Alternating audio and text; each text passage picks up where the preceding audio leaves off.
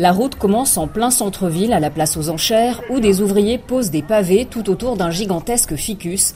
C'est ici que les captifs étaient vendus, comme le raconte notre guide, Modeste Zinsou. On les amenait sous ce arbre ici, et c'était là où se tenaient les enchères publiques. Hommes, femmes et enfants étaient vendus comme des bétails. Et quand ils étaient vendus, ils étaient d'ailleurs marqués au fer chaud dans une des maisons qui est juste à côté de nous ici, qu'on appelle la maison d'Assomption.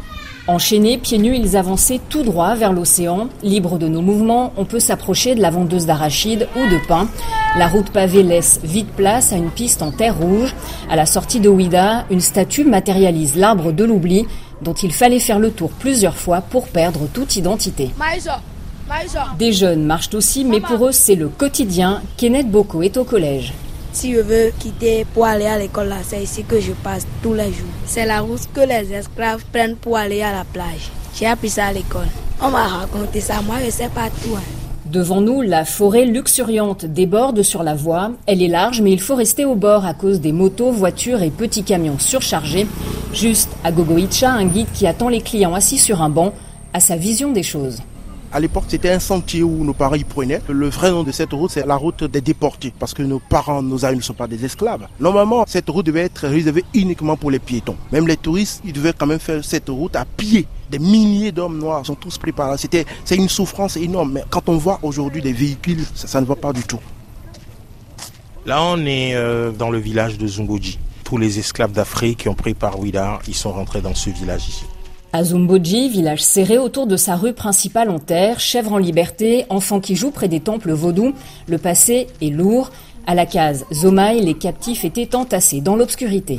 De nos jours, la case même n'existe plus, mais vous avez l'emplacement qui reste avec un peu comment ils étaient disposés, en entendant l'arrivée des bateaux.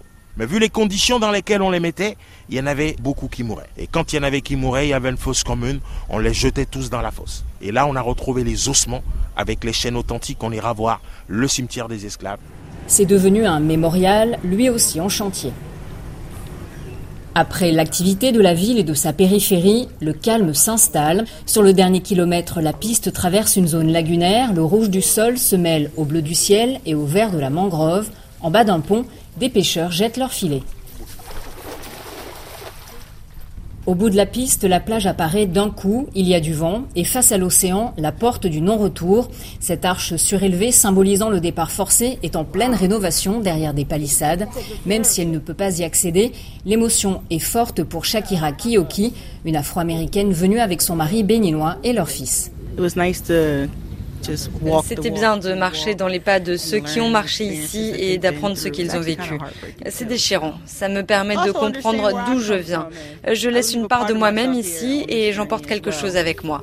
Davantage de gens auront peut-être envie de venir voir par eux-mêmes.